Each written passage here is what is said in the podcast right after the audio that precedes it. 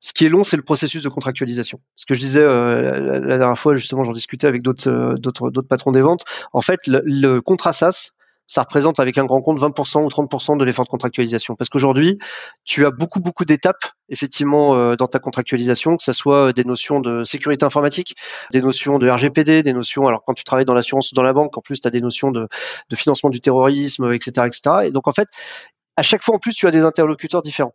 Et les, les, ton sponsor n'a souvent pas de pouvoir hiérarchique sur les jurys, sur le RSSI, sur etc. etc. Donc tu es vraiment dans une stratégie, tu vois, de, de, de, de multi-touchpoint où il faut réussir à faire avancer, à cadencer tout le monde, y compris dans le processus de mmh. contractualisation. Et ça, je pense que c'est quelque chose qui est souvent pas compris par les startups SaaS quand elles contractualisent avec des rencontres, c'est qu'en fait, c'est pas ton sponsor, c'est pas le, la seule personne importante. Mmh. Dans les personnes importantes, tu as aussi effectivement des gens qui peuvent avoir un, un, enfin, un pouvoir de vie ou de mort sur ton projet, que sont des gens sur la sécurité informatique ou sur la conformité ou euh, voilà.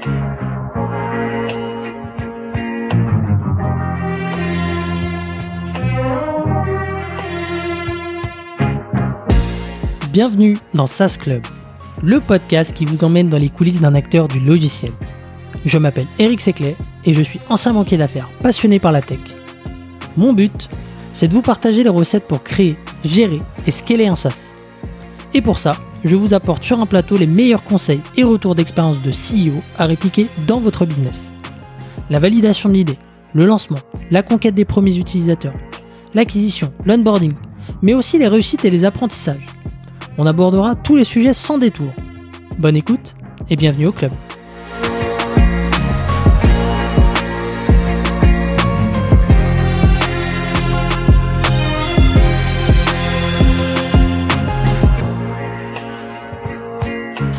C'est parti. On refait le match, euh, Jean-Philippe. Allez. Salut, comment tu vas? Ça va et toi? Merci de m'inviter, Eric. Très très bien, euh, très très bien et je suis très content de t'avoir. On a, on a eu un très bon échange avant l'été, donc euh, euh, je suis ravi de, de pouvoir remettre le, le, couvert, comme on dit. donc Jean-Philippe, tu es le cofondateur de Wiser, YZR. donc tu es, une startup qui a, enfin, qui a été lancée en, en 2019, fin 2019, et qui s'attaque à, à la normalisation des données.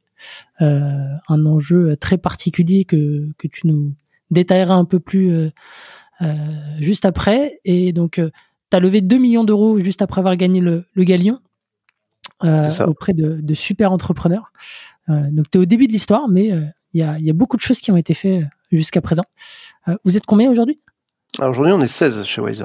16 Ok. Et tu continues de, de recruter, c'est ça? Là, on recrute effectivement pour notre euh, ouverture de bureau US. Là, j'y reviendrai peut-être tout à l'heure. Ok. S'il y, y, a des auditeurs qui, euh, sont intéressés. ok, très bien. Euh, tu, tu, pourras passer tes messages. Euh, bah écoute, bienvenue. Euh, avant d'attaquer, bah, je, te, je, te, propose tout simplement de, de, te présenter, de dire un peu d'où tu viens et ce que tu as fait avant de lancer Wiser. Très bien, bah, merci Eric de me recevoir aujourd'hui. Donc Jean-Philippe Poisson, ça fait 20 ans, un peu plus de 20 ans maintenant que je travaille dans le numérique. Euh, au sens large. Euh, j'ai eu la particularité de, de débuter en start-up euh, au début des années, enfin à la fin des années 90, au début des années 2000, à mmh. une époque où c'était pas du tout la mode. et parmi voilà les, les, les, deux trois réalisations que j'avais eues à cette époque, j'ai été au lancement d'une d'une banque en ligne qui s'appelait The Bank, mmh. où je participais à, à, cette belle aventure. Et puis j'ai été notamment au marketing chez eDreams, hein, qui est devenu une des licornes de la vente de voyage en ligne, eDreams Odigeo. Donc j'ai connu, on va dire, l'univers startup maintenant depuis depuis assez longtemps. Et puis après, bah, j'ai tourné euh, j'ai tourné mal. Je suis parti dans le consulting pendant euh, pendant une quinzaine d'années. euh, ce qui m'a Ouais, j'ai tenu 15 ans, euh, mais euh, bon, ma dernière aventure entrepreneuriale. Alors déjà, j'ai jamais été loin de la data et loin de et loin du numérique, puisque mmh. dans mes deux cabinets, j'ai fait pas mal de, de projets. D'abord plutôt techniques autour du du e-commerce, autour des des CRM, etc. Et puis après, dans ma dernière aventure qui s'appelait Elia Consulting, où j'étais avec deux autres associés, on faisait du conseil en innovation et en transfert digital plutôt auprès des, des comex. C'est comme ça que j'ai mmh. connu d'ailleurs mon associé Sébastien. On y reviendra peut-être. Et là, là, on a monté des startups en fait interne à des grands groupes. Donc c'était voilà, c'était une manière un peu de me remettre dans le bain après euh, après quelques années, en tout cas loin de loin d'écosystème tech. Ok, ouais, donc ça c'est t'as quand même gardé un pied dans l'écosystème. Ça, en tout cas, ça commence à te démanger sur euh, sur la fin de de ta carrière en, conseil. C'est ça. Ok. Et donc, euh, donc euh, toi, tu as une formation, tu, disais, tu as fait un peu de market, tu as fait du, du, conseil. Tu as une formation euh, de quel type? Alors, Alors, Wiser, c'est une boîte qui est un peu particulière parce que c'est une boîte qui a été, c'est une boîte de tech, même un peu deep tech, qui a été fondée par deux entrepreneurs assez business, puisque Sébastien est, designer de formation, même si il, a, il est devenu très fort sur la data et on y reviendra peut-être. Mm-hmm. Et puis moi, bah, j'ai une formation Sciences Po, école de commerce. donc assez loin en fait euh, de, de, de, la techno, mais toujours en fait autour euh, de la vente de, de, de projets euh, technologiques au sens large à des grands comptes. C'est vraiment ce qui a été mon ma, ma mes guidelines en fait de ces dernières années. Ouais, ouais. Et et par rapport à ça, par contre, il faut savoir que moi, je suis tombé dans l'informatique quand j'étais tout petit. Euh, c'est-à-dire qu'en fait, euh, j'ai commencé à programmer quand j'avais 14 ans, ce qui, mmh. pareil, était complètement, euh, à l'époque, pas du tout à la mode.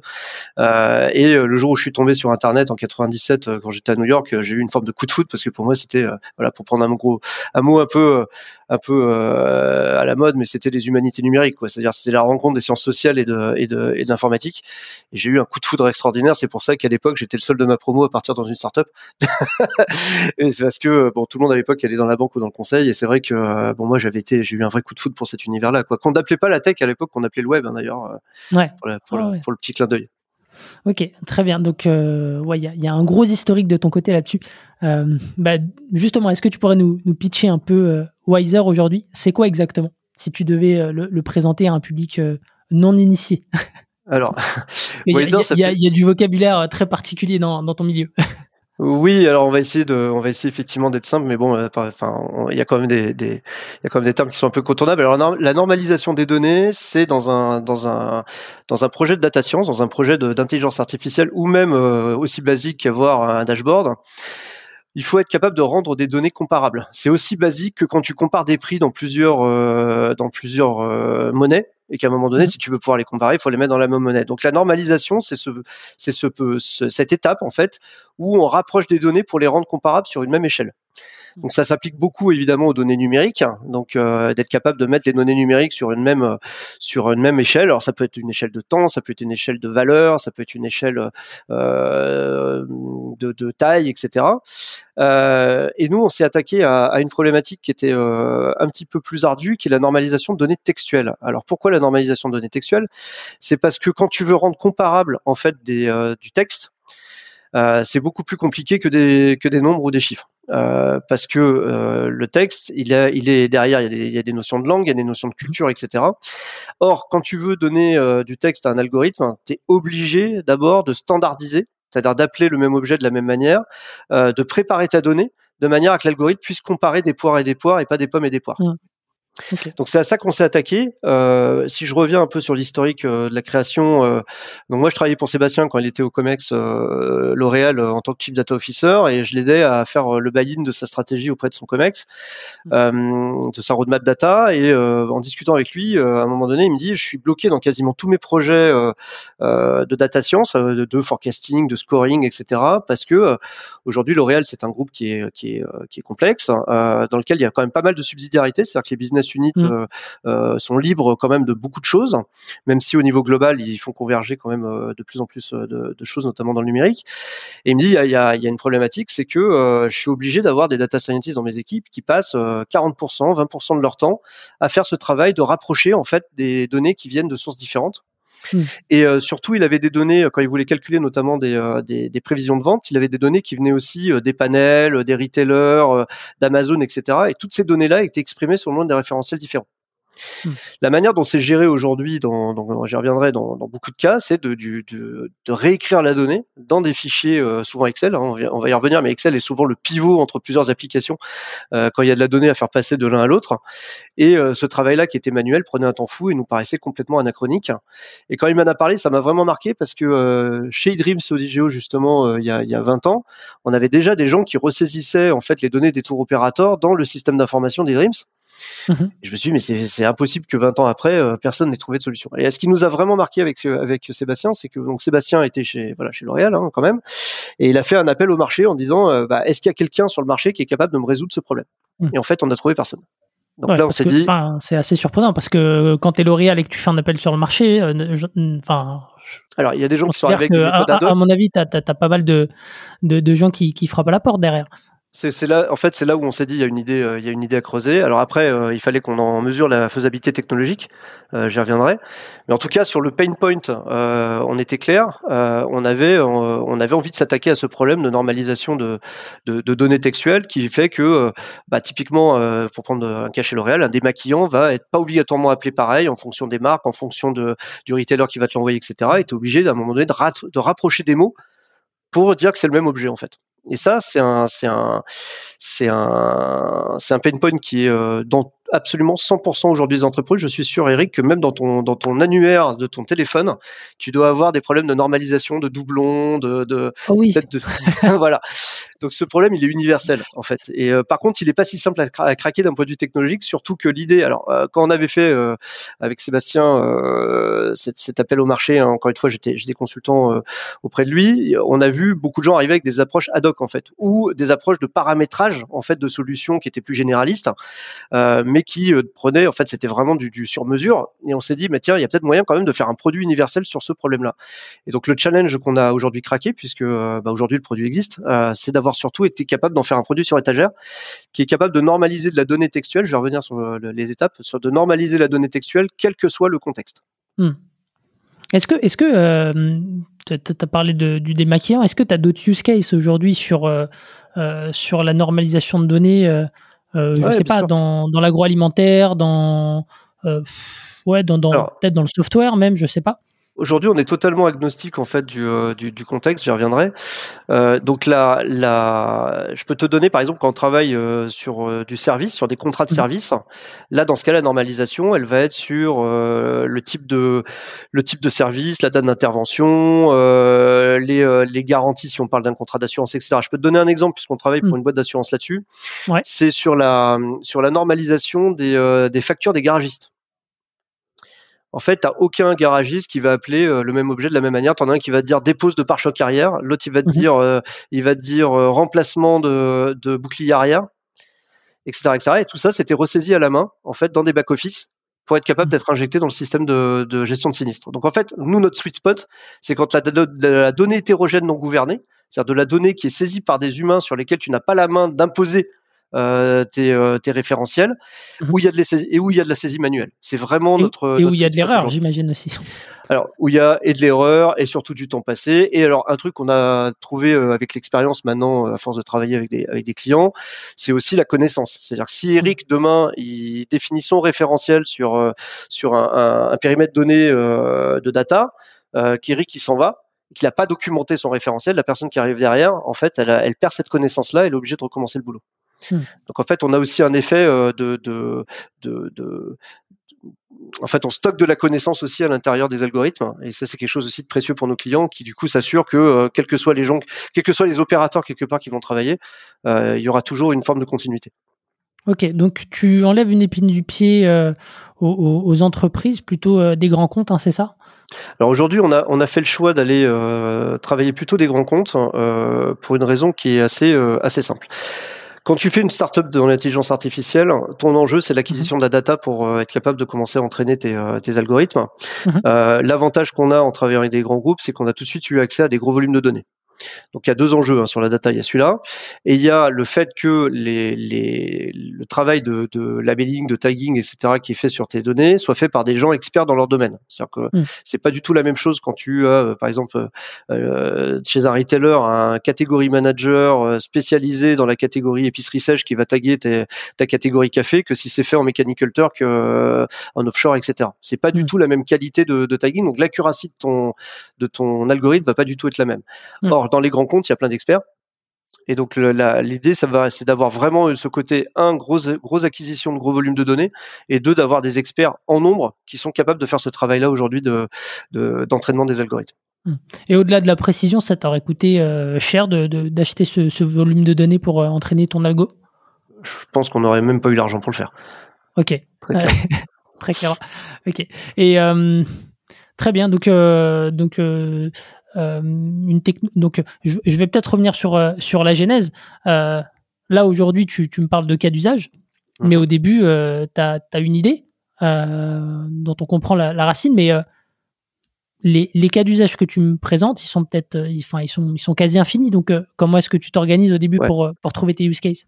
Ouais, alors ça c'est euh, c'est une bonne question. On a euh, fait quelque chose que je recommande à, à tous les entrepreneurs, c'est qu'en fait on a pris le temps de, de, vraiment réfléchir au périmètre de notre proposition de valeur. Au début on était très branché euh, avec Sébastien parce que c'était l'historique un peu de notre notre idée sur les données marketing mhm. à des fins derrière de modélisation marketing, c'est-à-dire de calcul de l'efficacité de tes médias sur les ventes, de forecasting de vente, etc.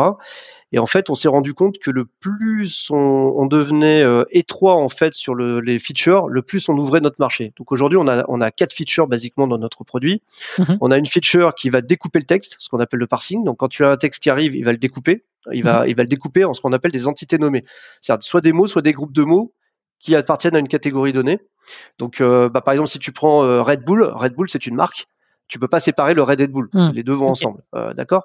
Donc il va découper le texte comme ça euh, de manière intelligente. Derrière, il va le standardiser. C'est-à-dire que là, c'est vraiment de la sémantique. C'est-à-dire qu'on va aller faire que ces entités nommées aient le même euh, la même dénomination sur l'ensemble de la base de données pour euh, pour euh, nommer le même objet, c'est-à-dire un même objet a un même nom dans toute la base. Alors ce qui est infaisable en fait hein, euh, par des humains quand tu commences à avoir des certaines tailles de base de données, parce que même avec un contrôle F déjà faut savoir ce que tu cherches dans la base avant de commencer à le remplacer. Derrière on va faire ce qu'on appelle de la de la catégorisation, c'est-à-dire qu'on va ces, ces, éléments qu'on a découpés, on va, on va les, on va les considérer. Donc on les standardise, on considère que c'est des attributs. On va les ranger dans des colonnes. Donc par exemple, mmh. Red Bull, on va dire tiens c'est une marque. On va dire euh, tiens euh, un pack 6 c'est un packaging. Ou on va dire euh, tiens un contrat IARD c'est un type de contrat assurance. Donc on va être capable à chaque fois de le ranger dans un dans un mmh. label. Et enfin on a une dernière une dernière feature qui est ce qu'on appelle le fuzzy matching, qui est la possibilité de rapprocher des, des objets qui existent, et qui se ressemblent.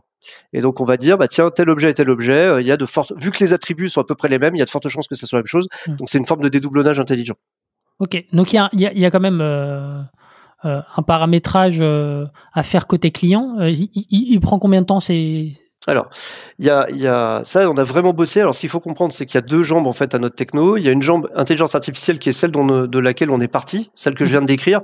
Donc, c'est du NLP, c'est des scores de prédiction, c'est des euh, ce qu'on appelle donc des, des euh, la reconnaissance d'entités nommées. Donc, c'est vraiment et puis c'est des technos qui sont qui sont très récentes. On y reviendra mhm. peut-être. Euh, ça, c'est vraiment le core IA, c'est du deep learning, etc. Et à côté de ça, on a une expérience utilisateur sur une plateforme qui permet de, aux utilisateurs d'interagir avec l'algorithme qu'on a en fait, selon une techno qui s'appelle l'active learning. Alors l'active learning, c'est quoi? C'est en fait c'est du semi supervisé. C'est que c'est l'algorithme qui va demander à l'utilisateur euh, si euh, en fait les, les éléments qu'il ne comprend pas.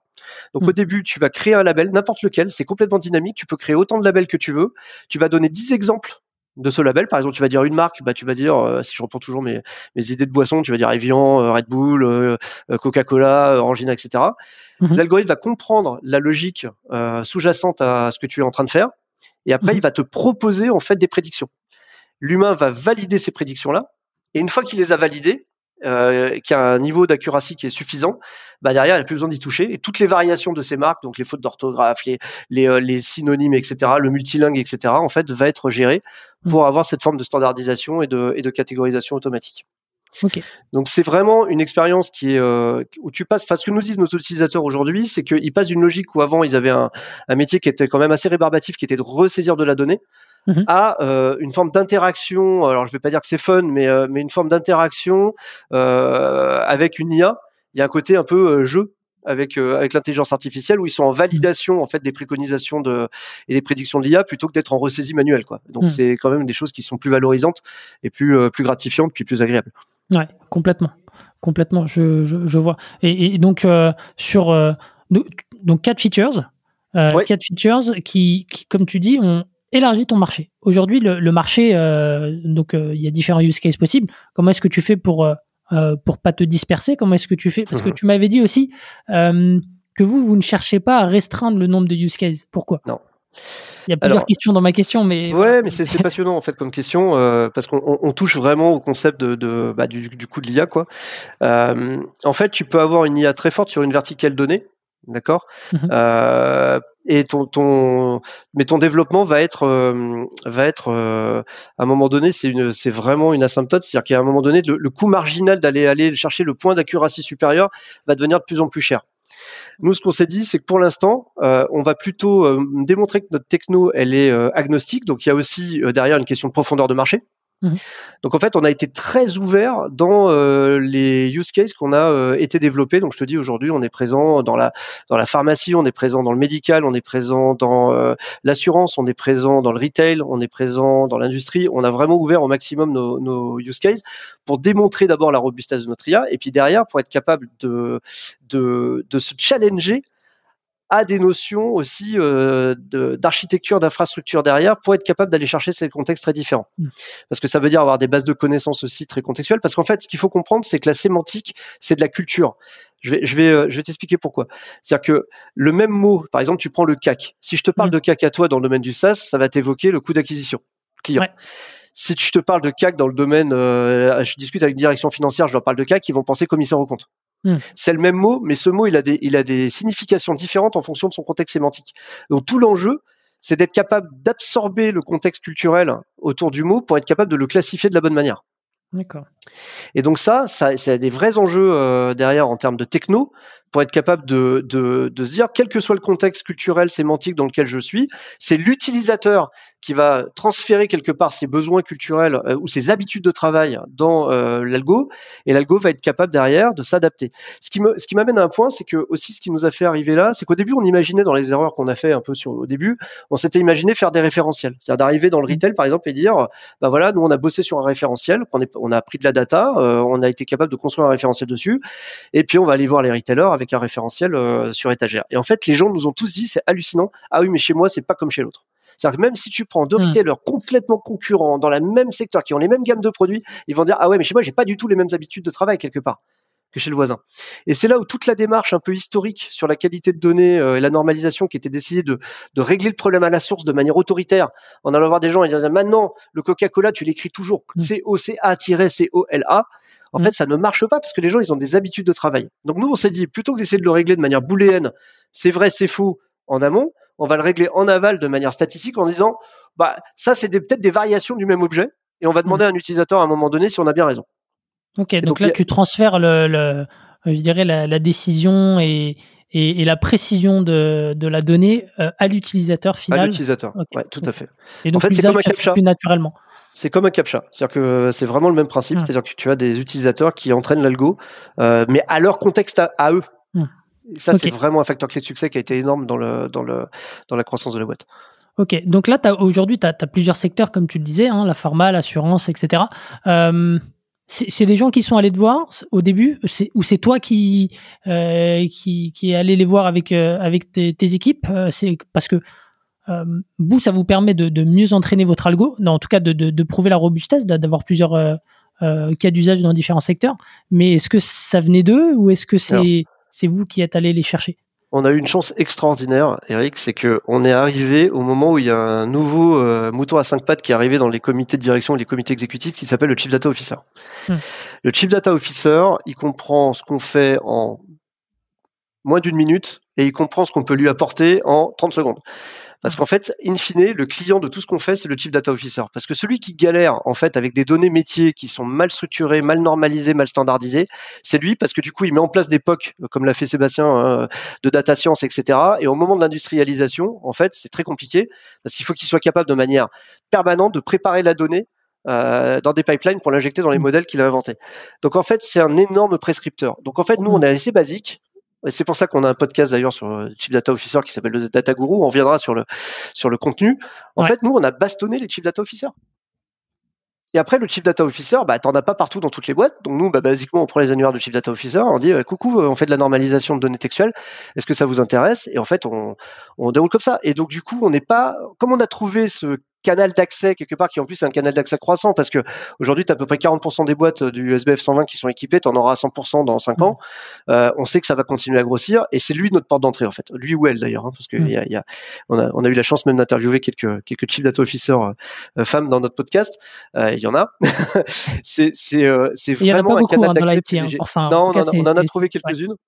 Euh, et en fait, j'ai toujours pas réussi à trouver une, une femme hein, pour le podcast. Hein. Je, je, tente, hein, je tente, mais c'est difficile. On va y arriver, on va y arriver. mais c'est un canal, euh, voilà, c'est un canal. En fait, on a eu cette chance-là de se poser la question. Et comme Sébastien était à ce poste-là, on comprend bien les, euh, les, enjeux. Il est capable de, de, de, vraiment de discuter de manière facile avec avec ses pairs. En fait, on a on a super bien compris l'expérience qu'il fallait qu'on construise. Et ça, c'est aussi un facteur clé de succès. Quand on dit mais c'est quoi les barrières d'entrée? Bah, au-delà de l'aspect techno, du fait que plus on est de data, plus on a de labels, de labels qui sont créés par nos clients, plus ça va être compliqué de nous rattraper, etc. Et mm. c'est pour ça qu'on veut aller vers une position dominante euh, parce que euh, on pense que c'est à notre portée. Il faut c'est parce que on avait un chief data officer aussi euh, à la base de la boîte qui savait exactement ce qu'il fallait faire. On n'a pas, on n'a pas mis des mois à se poser les questions d'expérience qu'il fallait qu'on mette en place. Ok, donc là, tu, tu, montes la boîte et, et, d'emblée, donc à ce moment-là, enfin, quand vous allez voir vos, vos premiers chief data officer, vous avez une première version du produit ou alors vous en êtes euh, à, quel niveau vous en êtes à ce ouais, L'histoire, c'est que comme je te, comme je t'avais raconté, avant euh, avant septembre 2019 et le recrutement d'Arjun, donc qui est devenu notre associé, qui est notre CTO, euh, en fait, on n'avait pas de tech en fait, hein, d'accord? Donc la mm. manière dont on l'a fait, c'est qu'on a pris un premier use case et on l'a fait à la main avec Sébastien. Mm. Et on s'est dit, mais est-ce que déjà c'est faisable? Donc en fait, on a travaillé un premier use case à la mano. Euh, en fait, on a refait le process qu'on a et derrière été automatisé. Mm donc on s'est on s'est on s'est d'abord posé la question de cette savoir. Donc en fait, on a bossé tout simplement avec un data studio hein, euh, euh, dans lequel on a on a mis les données, on a commencé à faire des des récipients, hein, euh, etc. pour essayer de voir si on arrivait à traiter le truc, etc. Et on s'est dit bah tiens, on n'y arrive pas à 100%, etc. Mais le process a l'air de marcher. Et c'est ça qui nous a donné effectivement confiance pour derrière bah, faire le notre précide et puis derrière faire nos premiers recrutements. Et ensuite, bon, ce qu'on a bossé, c'est vraiment le cœur IA. Donc dans les facteurs clés de succès aussi. Euh, je pense que notre capacité à vendre euh, nos premiers euh, use cases payants à des grands comptes basés sur de l'échange de fichiers Excel par mail mmh a été un vrai facteur clé de succès parce qu'en fait on a commencé tout de suite avec un niveau ultra dégradé de service. Donc en fait basiquement c'était ça, hein, c'est on récupérait mmh. des CSV, on les processait sur la sur la bécane d'Arjun, ils faisaient leur tagging sur l'Excel et on renvoyait l'Excel. C'était quand même, c'était quand même assez rudimentaire. Ouais, mais le cœur IA, lui, était déjà là, en fait. Hmm. Hein, euh, quand on a été faire notre notre site, on avait déjà, on avait déjà ce, on avait déjà ce cœur IA. Ce qu'on a développé post-seed, hein, c'est vraiment toute l'expérience euh, d'interface utilisateur qui permet aujourd'hui à même un catégorie manager, un pharmacien, un vétérinaire, etc., d'aller taguer euh, des données sans y connaître rien. Donc c'est pour ça on est à la confluence du marché euh, de l'IA, du SaaS et du no-code enterprise parce que justement on a vraiment beaucoup bossé notre interface, notamment grâce à, l'active learning dont je te parlais tout à l'heure, pour que ça soit hyper simple à faire. Hmm. Ok. Donc sur cette base-là, euh, une fois que tu avais recruté ton, CTO à l'époque, tu, vas voir donc euh, des, des CDO, tu, concrètement, tu leur dis quoi pour prendre un rendez-vous? Enfin, c'est quoi? C'est un mail? C'est une intro? C'est quoi? Alors, c'était l'appel entrant. Ça a été beaucoup d'appels entrants. Euh, en fait, on a très, on a très vite voulu de faire Wiser une marque. Alors, ça vient peut-être aussi de la sensibilité de Sébastien qui a bossé en agence de pub euh, euh, pendant un petit moment dans sa carrière. Mais on a toujours voulu faire de Wiser une marque, donc on a tout de suite énormément bossé notre visibilité. Mhm. Euh, sur les réseaux sociaux, euh, on a monté une communauté de data scientists, euh, on a on a vraiment essayé de tout de suite d'être d'être dans la dans une forme de, de construction bah de, de, notoriété en mmh fait, cette petite, euh, cette petite construction de notoriété a fait que dans notre cercle élargi, c'est-à-dire des gens mmh qui connaissaient des gens qui nous connaissaient, pour la faire courte, on a eu des premiers, euh, des premières personnes qui sont venues curieuses nous voir. À l'époque, on était hébergé par Faber Novel, qui était un, de nos invests. Mmh euh, ils sont venus, on leur a fait une démo, ils sont repartis, ils ont réfléchi et ils nous ont rappelé en disant bah tiens, moi j'ai peut-être un truc pour vous. Donc c'est plutôt parti de c'est intéressant ce que vous faites parce que je vois bien ce que ça peut résoudre chez moi. J'ai pas obligatoirement le, use case sous la main parce qu'il faut que j'en parle au mhm. métier, voir un peu ce que où sont les besoins, etc. Et en fait, c'est eux qui sont revenus avec les use cases. Hmm. ok, très bien. Et, cette communauté là, c'était sur quoi euh, Sur euh, Rien, on faisait des meet-up en fait au début. Euh, ça s'appelait les Anonymous Data, euh, Data Workers. Et en fait, on, a commencé par faire des meet-up autour de sujets de données, de qualité de données, etc. On a invité des chief data officers à venir euh, à venir échanger. Euh, on a un peu laissé tomber parce qu'on s'est rendu compte que notre cible c'était définitivement pas et ça euh, on pourra discuter. Mais l'approche, on va dire bottom-up, on, on, l'a définitivement abandonné parce qu'on s'est dit que c'était pas du tout la bonne voie pour nous. Mhm. mais au début, on a voilà, on était parti de ça parce qu'on voulait vraiment commencer à se faire connaître. Euh, mais bon, voilà, le rentrer par le haut, c'est encore euh, toujours aujourd'hui la bonne méthode, en tout cas pour, euh, pour nous. Ok, très bien. Et donc rentrer par le haut, le, le premier client, alors c'est, moi j'ai mars 2020 première euh, Alors non, on a eu des, alors on a fait des POC avant. Euh, on a arrêté, euh, on a arrêté l'époque en début d'année. Non, maintenant on fait plus de POC. mais on a eu, on a eu des POC avec Monoprix et Claire Chanel historiquement. Mhm. donc qui ont été nos deux premiers clients payants sous forme de POC. Et en fait, au moment de notre seed, c'était des clients effectivement qui avaient annoncé leur, leur volonté de passer en récurrent. Mm. mais on était encore au moment euh, peu avant le Galion, etc. On était encore le Galion Booster, on était encore dans une logique euh, de POC en fait, où on avait simplement, euh, on était dans le dans le dans la validation euh, des use cases, de la techno, euh, du pricing aussi, parce que c'est des POC qu'on avait vendu plutôt bien. Donc on voyait que voilà que ça, ça que les gens étaient prêts à payer pour ça, mm. mais on était encore dans une phase très très bah, bien avant le market, bien avant le product market fit. Hein, On était on était on, va revenir sur le, pourquoi plus de, de POC euh, juste après. Ça, m'intéresse d'avoir un peu ton, ton, point de vue là-dessus. Euh, tu as parlé du, du Galleon, donc ça c'est ça c'est quelque chose que vous avez remporté euh, un an après le lancement, c'est ça? Ouais, alors bah, un peu avant, parce qu'en fait, il y a eu plusieurs tours. C'est alors moi, je recommande vraiment aux entrepreneurs de d'entrer dans un écosystème quel qu'il soit, mmh. parce que il y a y a, y a pas que l'aspect business il y a plein d'aspects dans la vie d'un entrepreneur euh, sur lequel euh, il a besoin d'échanger avec des pairs, euh, de pouvoir avoir du conseil sur des aspects juridiques, financiers, techno, de stratégie commerciale, etc. Enfin, c'est toujours bien de pouvoir de, pouvoir échanger. Et c'est vrai que nous, on a fait le choix de, de, rentrer dans un accélérateur, donc 50 Partner. Mhm. Donc, si je refais l'histoire, en fait, nous, on avait commencé notre notre roadshow de seed deux semaines avant le confinement. Donc, euh, il nous restait quatre mois de trésor.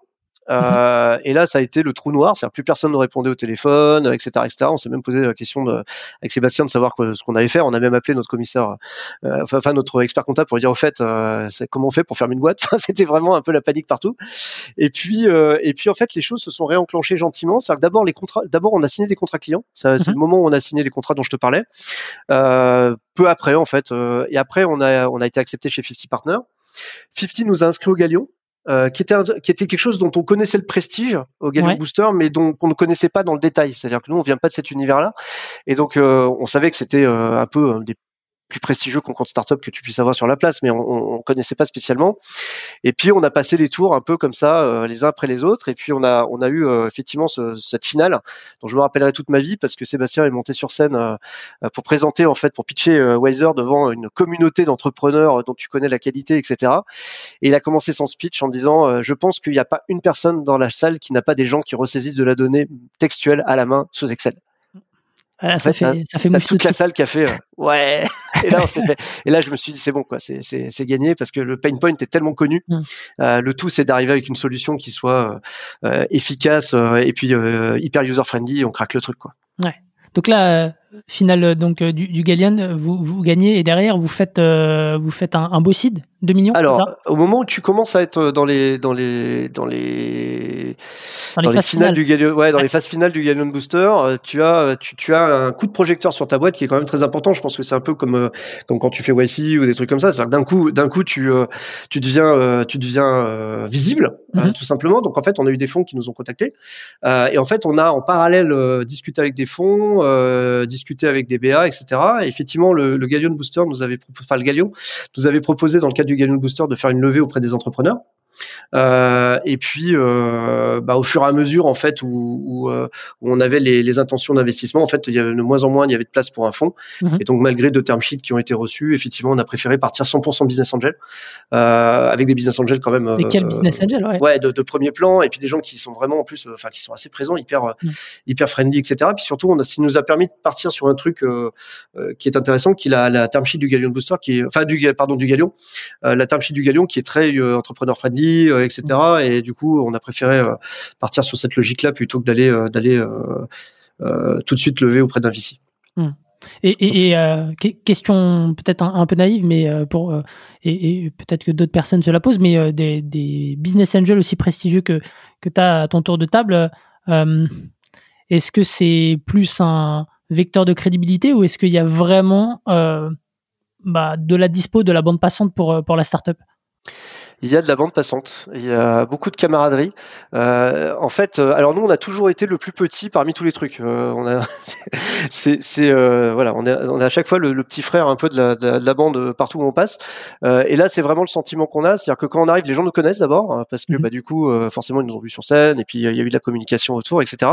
Et en fait, on a, on a vraiment beaucoup de bienveillance et de, et de, de la part des, des entrepreneurs et on a de la bande passante, mmh. clairement. Euh, on a du conseil, on a surtout beaucoup beaucoup euh, d'expérience et puis euh, des intros. Euh, ça c'est quand même profiter. C'est pour ça que je parlais tout à l'heure d'écosystème, c'est-à-dire que euh, c'est quand même pas mal de pouvoir avoir des gens qui peuvent ouvrir les portes, que ça soit côté euh, client, côté investisseur, côté côté recrutement aussi, des mmh. gens qui connaissent des gens, qui ont déjà il y a, des gens qui ont fait des au Galion, il y a des, il y a des entrepreneurs incroyables qui ont fait des, euh, des exits, euh, qui sont passés euh, derrière par plusieurs aventures entrepreneuriales et ils ont des gens avec qui ils ont bossé auparavant et du coup. S'ils aiment bien Wiser, bah, ils nous les présentent, etc. Mmh. Donc ça, ça aide aussi à recruter des profils top, top gun. Quoi. Ouais, effectivement. Ok, très bien. Bon, tu, tu prêches un convaincu. Il euh, y, a une autre, euh, y a une autre initiative de, de l'écosystème à laquelle tu as, participé aussi. Euh, alors, je sais plus si c'était, il me semble que c'était après le Galion, c'est ça Impact USA Ouais, Impact USA, c'était après le Galion. Ouais, ouais et, tu peux nous en dire plus? Pourquoi tu as fait ça et qu'est-ce que c'est au final? Alors Impact USA, c'est un programme qui est proposé d'accélération, qui est proposé par Business France et BPI, mhm. BPI France, euh, qui permet en fait à des à des entreprises, alors plutôt normalement scale-up. Hein, mhm. Encore une fois, on a eu la chance de, pouvoir être embarqué dans cette aventure-là parce qu'on avait une bonne traction et parce qu'on a pu montrer qu'on avait des, des, clients aussi prestigieux, qui en fait accompagnent le lancement aux US tout simplement de des boîtes. Alors nous, mhm. la volonté d'aller aux US, elle est elle est dès, dès le démarrage quasiment pour deux raisons. C'est que d'abord, on, s'est rendu compte assez vite avec Sébastien que plus une entreprise est mature sur la data et sur le digital, plus elle a conscience de son pain point sur mm. la normalisation de données. Euh, parce que plus tu lances de projets, plus tu te rends compte qu'un des roadblocks sur, euh, sur le, chemin critique de tes projets, c'est justement l'hétérogénéité de tes données et le temps de préparation ou de processing que tu as pour les rendre, euh, les rendre homogènes et pouvoir travailler de manière efficace et industrielle sur, sur tes projets. Et du coup, bon, voilà, donc on se dit, ok, c'est un marché qui est quand même beaucoup plus en avance, surtout sur la data. Et deuxièmement, nous, on fait du NLP, on fait du langage. Alors aujourd'hui, on est multilingue chez Wiser, mais on pivote, en fait, tout, tout est pivoté via l'anglais. C'est-à-dire que quand même le français aujourd'hui, on le pivote via l'anglais pour euh, entraîner nos algos. Donc en fait, de manière native, notre tech, elle est, euh, elle est plutôt anglo-saxonne. Hmm. Et donc on se dit que ça nous, ça nous enlève quelque part encore un, un, euh, un frein si effectivement on peut avoir un énorme marché avec une seule langue. Ok. Donc il y a des vrais, c'est vraiment rationnel hein, ce qu'il y a derrière. Euh, et du coup, on a, on a souhaité assez vite, assez vite y aller. Alors très tôt en fait. Hein. Et d'ailleurs, euh, on en discutait avec un de nos, business angels qui nous disait, moi j'adore. Euh, des, enfin, limite, on était, on, est, on avait nos premiers, euh, nos premiers milliers d'euros de MRR qu'on était déjà en train de de, de, regarder comment on pouvait y aller, quoi. Mm. et, et, donc là, on a ouvert notre bureau, notre bureau en août. On est en train de recruter donc du coup sur le sur pour une équipe une équipe là-bas. et Impact nous a permis alors de faire plusieurs choses. Impact nous a permis d'abord de comprendre le marché, de comprendre un peu euh, culturellement comment ça se passait là-bas dans le milieu de la tech, mhm. euh, des choses trappes en termes de recrutement, notamment euh, notamment sur la partie vente où on le sait, hein, les Américains sont d'excellents vendeurs, donc tout le monde a eu un peu des, des, des, des difficultés pour trouver des équipes vraiment sur lesquelles ils pouvaient compter, etc. Parce que les gens savent très bien se vendre et mhm. derrière ça peut être un déceptif, etc. Donc on nous a donné pas mal de, de trucs pour être capable de, de bien recruter, de bien pitcher. Donc on retravaille en fait toute la démarche go-to-market avec avec avec des avec des, euh, des mentors. Mhm. qui sont des gens qui l'ont fait, hein, c'est des entrepreneurs, c'est pas des consultants. Mhm. Euh, donc on refait son pitch, on refait. Et alors, ce ce qu'on voit, c'est qu'en fait, c'est beaucoup plus straight to the point. C'est-à-dire qu'il y a un truc qui est évident, c'est que quand on est en Europe et qu'on pitch chez Wiser, les gens s'intéressent tout de suite à comment on fait. Hmm. Donc on a toujours des questions sur mais comment vous faites, mais comment ça marche, etc. Il y a, il y a toujours un peu de suspicion, euh, alors que les Américains ils ont tendance à tester l'outil et si le truc marche ils, achètent quoi. Ils se posent pas la hmm. question de de, de, de savoir si euh, comment ça marche ou, euh, ou si c'est fiable, etc. Du moment qu'ils voient que c'est fiable, euh, ils font confiance. Et deuxièmement il y a il y a aussi un aspect c'est qu'ils signent beaucoup plus vite. Euh, en Europe, on a tendance à prendre beaucoup de temps à contractualiser et après, par contre, les gens euh, restent plus longtemps. Hmm. Alors qu'un Américain va avoir tendance à signer beaucoup plus vite. Mais ça, je l'avais vu au Canada parce que j'avais fait du business aussi au Canada. Ça hmm. signe beaucoup plus vite, mais par contre derrière, ça churn beaucoup plus vite aussi. Si on est si on est déceptif ou si euh, si on, on, tient pas les SLA, etc. Ça, ça va vite et les relations deviennent très vite juridiques. C'est-à-dire que euh, autant en France, euh, bah, si tu tiens pas tes SLA typiquement, ou si tu as une dispo de ta plateforme pendant euh, deux heures, bah euh, t'as le t'as ton client qui va t'appeler, qui va dire ah le truc est planté, ouais bouge pas, je eux direct ils t'envoient un mail en disant conformément au contrat tel tel alinéa, merci merci tout de suite de remettre la, plateforme online, sinon on en parle à nos avocats quoi. C'est c'est un peu alors je caricature, mais c'est ça nous a fait du bien de connaître ça parce que quand on a discuté avec nos premiers prospects dans le cadre pareil d'impact où ils te présentent en fait des des prospects euh, on a eu des prospects aussi qui sont venus euh, d'autres d'autres sources. Ça nous a permis de, de, savoir comment les prendre. Donc ça déjà c'est quelque chose. Puis ils nous ont aidé aussi Impact à monter tout simplement notre bureau là-bas. Hum. Euh, savoir bah, quels étaient les, les avocats qu'il fallait prendre, euh, l'expert comptable sur place, euh, comment on ouvre un compte bancaire, enfin des hum. trucs qui sont très triviaux, mais qui en fait peuvent prendre pas mal de bandes passantes si on est dans la jungle et qu'on essaie de le faire tout seul quoi. Ok, très bien. Donc expérience très très positif euh, avec Impact, hein, je recommande. Euh, super. C'est un coût ou pas? C'est un coût, mais qui peut être pris en charge en fait euh, dans le cadre de l'assurance prospection notamment. Uh-huh. euh, donc, faut pas hésiter à, à creuser les dispositifs d'aide aussi que peut proposer bah, BPI France, la région, etc. Et, et sans, sans prise en charge, tu as, as, le montant en tête Je me rappelle plus, mais je crois que non, ça doit être quelques milliers d'euros, je pense, un truc comme ça. Très bien. Peut-être juste pour euh, rebondir sur, euh, sur ce que tu disais. Donc, tu as, appris des choses. Enfin, vous avez retravaillé un peu le, le go-to-market. Tu as eu aussi des, des, conseils sur le recrutement. Euh, c'est quoi les, les, conseils qui, qui t'ont marqué ce, enfin, ou en, tout cas les différences culturelles et, et les, les, conseils que tu as retenus de ces différences en fait, quand on est une boîte, alors je pense qu'on est une boîte de SaaS française et qu'on se lance aux US, on est avant tout là pour faire du business et essayer de scaler en fait bah, ses ventes aux États-Unis. Et en fait, on a passé beaucoup de temps à discuter des, des méthodes de vente Mmh euh, et en fait, il y a, y a, beaucoup beaucoup de concurrence aux États-Unis. Il faut voir que euh, typiquement ton, le coût du lead euh, aux États-Unis, euh, quand tu achètes de la de, de, de la pub hein, euh, payante, hein, que ce soit sur LinkedIn, sur Google, etc., tu peux multiplier par 10, 20 le coût de tes leads. Mmh. Et donc en fait, tu as vraiment besoin d'avoir une stratégie qui est assez précise sur tes personas, la manière dont tu vas t'adresser, la manière dont tu vas séquencer tes, tes messages, etc. là où en France, ça peut rester encore et en Europe, ça peut rester encore un peu artisanal. Donc euh, moi c'est ça surtout qui m'a marqué, c'est que je me suis dit que le niveau de jeu était quand même, euh, euh, fallait monter son niveau de jeu, en mmh. tout cas au niveau euh, au niveau sales, hein, pour être capable effectivement de d'émerger sur un marché qui est extrêmement concurrentiel en fait. Et ouais, c'est ce que j'allais dire. Est-ce que alors en, en, Europe je sais pas, mais tu, tu, rencontres une, une concurrence aux US avec des solutions peut-être qui ont une approche différente, mais est-ce que tu as découvert des concurrents? Alors nous, on a, on a encore une fois, on a, on a, on a bossé de maintenant depuis 18 euh, mois sur sur euh, sur la concurrence, etc. On en parlera peut-être, mais on a bossé notamment avec Gartner, on a mhm. rencontré quand même pas mal de, de fonds, etc. On n'a pas trouvé de concurrent direct. Ce qui ne veut pas dire qu'il n'existe pas des solutions alternatives. Ouais. Euh, donc les solutions alternatives, il y en a, il y en a un certain nombre. Tu as tout ce qui est master data management, dans lequel on est plutôt dans le cadre effectivement d'une démarche autoritaire où on va essayer de, de, régler le problème à la source. Puis c'est plutôt une démarche interne, c'est-à-dire tu peux régler le problème chez toi, mais tu, mais tu peux pas imposer ton MDM à des partenaires. Donc si typiquement mmh. tu es un retailer et que tu veux, normaliser tes flux fournisseurs, tu peux pas euh, imposer à tes fournisseurs, surtout qu'il y en a toutes les tailles. Il y en a qui sont même pas informatisés par moment quasiment, qui travaillent vraiment avec de l'Excel. Tu peux pas leur imposer quelque part de, de, de, rentrer dans un outil ou alors faut des outils spécialisés, etc. Il y en a, il en existe sur le marché. Et donc euh, il y, a, y a cette concurrence là. Et euh, moi j'ai envie de te dire la pire concurrence, c'est la bande passante des personas auxquels tu veux t'adresser. Mm. En France, on discutait avec des chief data officers euh, euh, à un moment donné quand on, prenait un drink avec eux, et les gars nous disaient, euh, on reçoit entre 20 et 30 messages par jour sur LinkedIn mm. de boîtes qui veulent nous rencontrer. Bah, aux US, tu multiplies ça par 10 quoi. C'est-à-dire que tu as un problème de, de bande passante, d'accès quasiment de, de part de voix, si je parle publicité, déjà auprès de tes cibles. Donc même si c'est pas pour leur, même si t'as pas de concurrent, Mmh. En fait, tu es un problème parmi euh, plein qu'ils ont à régler et ils sont sursollicités de plein de gens qui, qui, cherchent, à les, euh, qui cherchent à les rencontrer. Donc, du coup, comment t'émerges? Comment tu fais que ton pain point, c'est celui qui va remonter en haut de la pile, etc. Etc. Sachant, nous, on a découvert. Alors, pardon, vas-y. Ouais, vas-y, pardon. Non, on a découvert nous un, truc, c'est qu'en fait, euh, comme on le disait tout à l'heure, on règle un problème qui est universel. Donc en fait, notre marché, euh, dans l'absolu, a pas de limite. Sauf qu'en fait, on a trouvé que la donnée, la qualité de données, c'est peut-être un truc qui va te surprendre.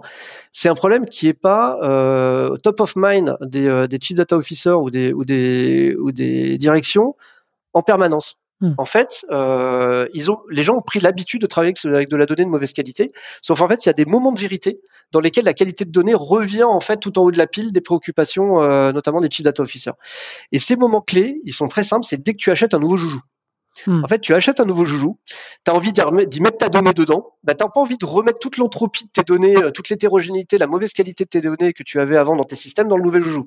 Donc tu vas vouloir la nettoyer et après tu vas vouloir maintenir cette qualité dans ton nouveau joujou. Et le nouveau joujou qu'on a trouvé, ça, ça, veut dire que ça veut dire que pardon je te, je te, coupe deux petites ça veut dire que le Q4 c'est un mois plus favorable pour toi c'est là où en fait tu as les budgets IT euh, les queues de budget IT qui sont euh, consommés pour pour acheter de nouveaux logiciels ou non, c'est pas ça que je veux dire. C'est qu'en fait, quand tu implémentes un, quand implémentes un product information management euh, dans ton entreprise, mhm. tu as envie que les données que tu vas y déverser soient propres en fait. Tu veux pas euh, que tes données elles restent dans l'état dans lequel elles étaient avant.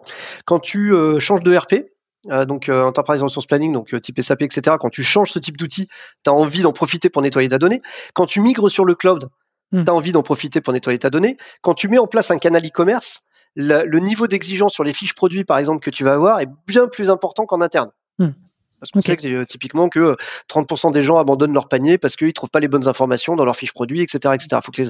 non seulement faut que ça soit bien rédigé, faut que ça soit dans les bonnes cases pour que le moteur de recherche multifacetté trouve les informations, etc. Donc tu as des moments dans lesquels, euh, quand tu mets en place un projet euh, digital, data, informatique, le, la qualité de données devient devient quelque chose d'important. Or, tu arrives dans un moment dans lequel il y a un budget sur ces projets et nous on représente la toute petite partie quelque part de ce budget. Mmh. Donc on a une facilité à vendre en fait dans ces moments-là qui est énorme. Donc mmh. du coup on a deux solutions.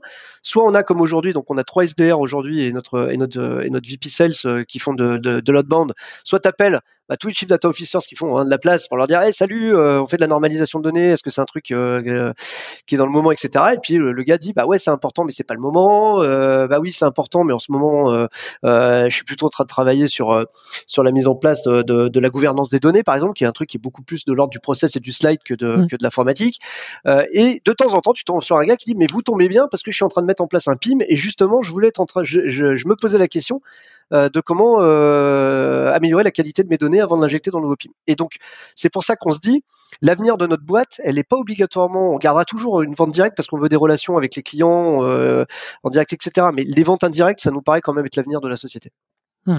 Oui, parce que euh, on, avait eu euh, ce sujet-là, non seulement enfin sur la partie grand compte, tu es sur des, des C-level, qui sont, comme tu le dis, sursollicités. Donc, il y a un enjeu de pouvoir scaler derrière l'approche sales, en fait. Exactement.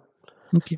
Donc en fait, si on se fait embarquer demain par euh, un éditeur du PIM, par exemple, qui euh, lui, il est au courant s'il y a un projet PIM ou pas, mmh. on est un enabler pour ces gens-là parce qu'on va nettoyer la donnée, euh, on va faciliter le projet, etc. Ça peut être plus intéressant d'être embarqué par leurs équipes commerciales à un moment donné ou euh, d'être présent sur des marketplaces de type AWS avec une bonne mise en avant euh, ou avoir une stratégie OIM euh, carrément avec des éditeurs qui pour qui on serait une feature en fait à l'intérieur de leur offre mhm. plutôt que d'essayer effectivement de, de, de, de, le faire tout seul sachant que la profondeur de notre marché est telle qu'on se voit bien être une brique fondamentale d'acquérir une position dominante dans cette brique fondamentale mais par contre d'être présent partout un peu à la Intel Inside quoi. C'est vraiment ça un peu la stratégie qu'on a aujourd'hui. Ok. Et Très clair. Sur, euh, pour poursuivre sur euh, l'outbound, euh, donc tu as, trois SDR qui, qui appellent. derrière, admettons, donc tu, tu, tu, commences à discuter avec un, un CDO. que, donc là, vous faites plus de POC, mais, mais avant, vous faisiez des POC. comment est-ce que vous onboardez tout ça? Parce que là, c'est pas juste le CDO que, que tu embarques dans, dans l'affaire. Non, alors d'abord pourquoi plus de POC? Puisque tu m'as posé la question. Euh, moi je faisais du conseil en innovation avant et j'ai beaucoup beaucoup fait de POC. En fait le problème du POC c'est que souvent tu as des budgets dans les dans les directions innovation qui sont alloués au POC ou dans les directions euh, informatiques ou les directions euh, digitales. Et, et ce budget là en fait il est il est limité. D'accord? Tu un budget POC, alors, bon budget POC on va dire 20 000, 30 000 euros par exemple. ce budget POC il ne préjuge absolument pas du tout de la ligne budgétaire sur laquelle tu seras une fois que tu seras en généralisation et que tu seras en mmh. récurrent. Donc en fait, ça sert quasiment à rien en fait de faire des POC d'un point de vue business parce qu'en fait, tu te prends tout le temps des stop and go énormes où tu es obligé de refaire le processus quasiment de vente et de contractualisation. Après, mmh. souvent d'ailleurs, les boîtes ont des contrats euh, et c'est très bien fait. BPI France avait, avait pas mal bossé avec son mémo là-dessus, etc. Sur des contrats, euh, maintenant quasiment tous les grands comptes ont ça, où tu signes un contrat un peu en dehors des circuits traditionnels pour ton POC. Qui un truc light euh, euh, où t'as pas autant de, de, de, problématiques de RSSI, euh, de SLA, de, de, RGPD, etc. Un truc plus light. et en fait, enfin nous on le savait, mais on l'a revécu, c'est que tu te prends des fois des stop and go de six mois entre ton POC et, ta généralisation.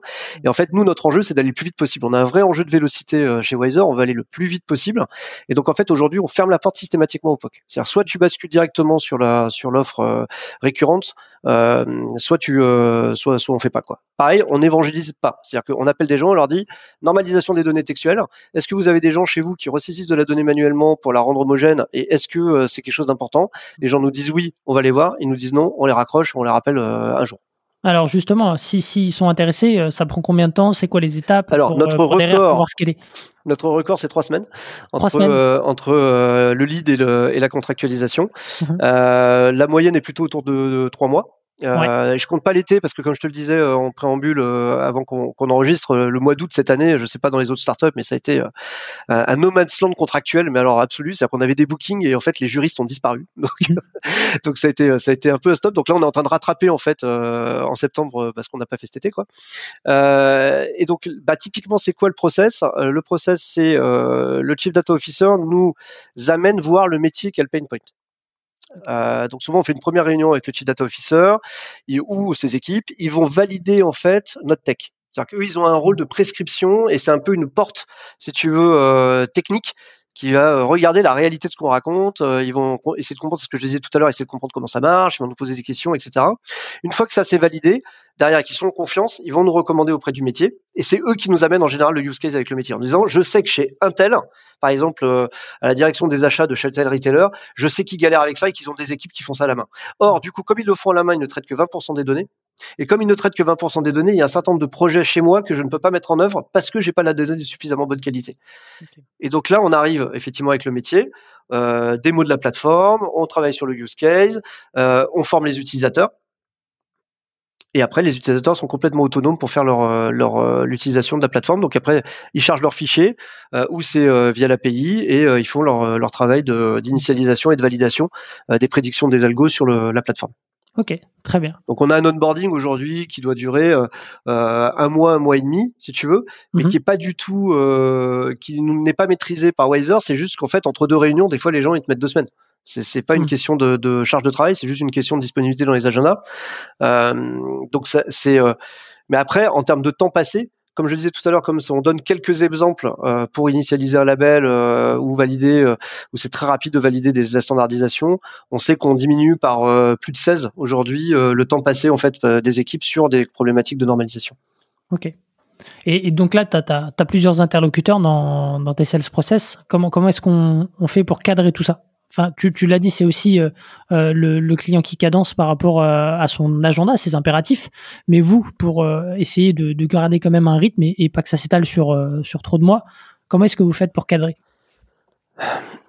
C'est la stratégie d'influence, c'est-à-dire que bon après il y a des il y a des il y a des tableaux de la loi du customer centric selling etc etc mais on l'a fait de manière assez assez euh, enfin pragmatique. Euh, donc c'est vraiment à nous de cadencer et de faire la gestion de projet en fait pour que pour que les gens euh, les gens avancent en fait. Il y a, il y a, il y a une phase dans laquelle c'est il faut être effectivement. C'est pour ça que là on, a recruté notre premier CSM et c'est une équipe qu'on va faire qu'on va faire grossir. C'est-à-dire qu'il y a quand même une, une dimension de de, de bah, de cadencer le projet, de cadencer les formations pour que ça avance effectivement au rythme qu'on veut. Après, alors il y, a un truc intéressant, c'est que nous on fait payer, euh, on fait payer le setup.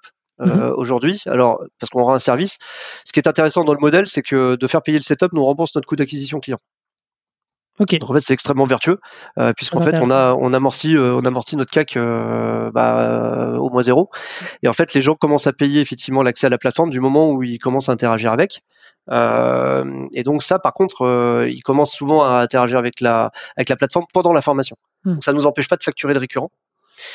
Ce qui est long, c'est le processus de contractualisation. Ce que je disais euh, la, dernière fois, justement, j'en discutais avec d'autres d'autres d'autres patrons des ventes. En fait, le, le contrat SaaS, ça représente avec un grand compte 20% ou 30% de l'effort de contractualisation. Parce qu'aujourd'hui, tu as beaucoup, beaucoup d'étapes, effectivement, euh, dans ta contractualisation, que ce soit euh, des notions de sécurité informatique, euh, mhm. des notions de RGPD, des notions, alors quand tu travailles dans l'assurance ou dans la banque, en plus, tu as des notions de, financement du terrorisme, etc., etc. Et donc, en fait, à chaque fois, en plus, tu as des interlocuteurs différents.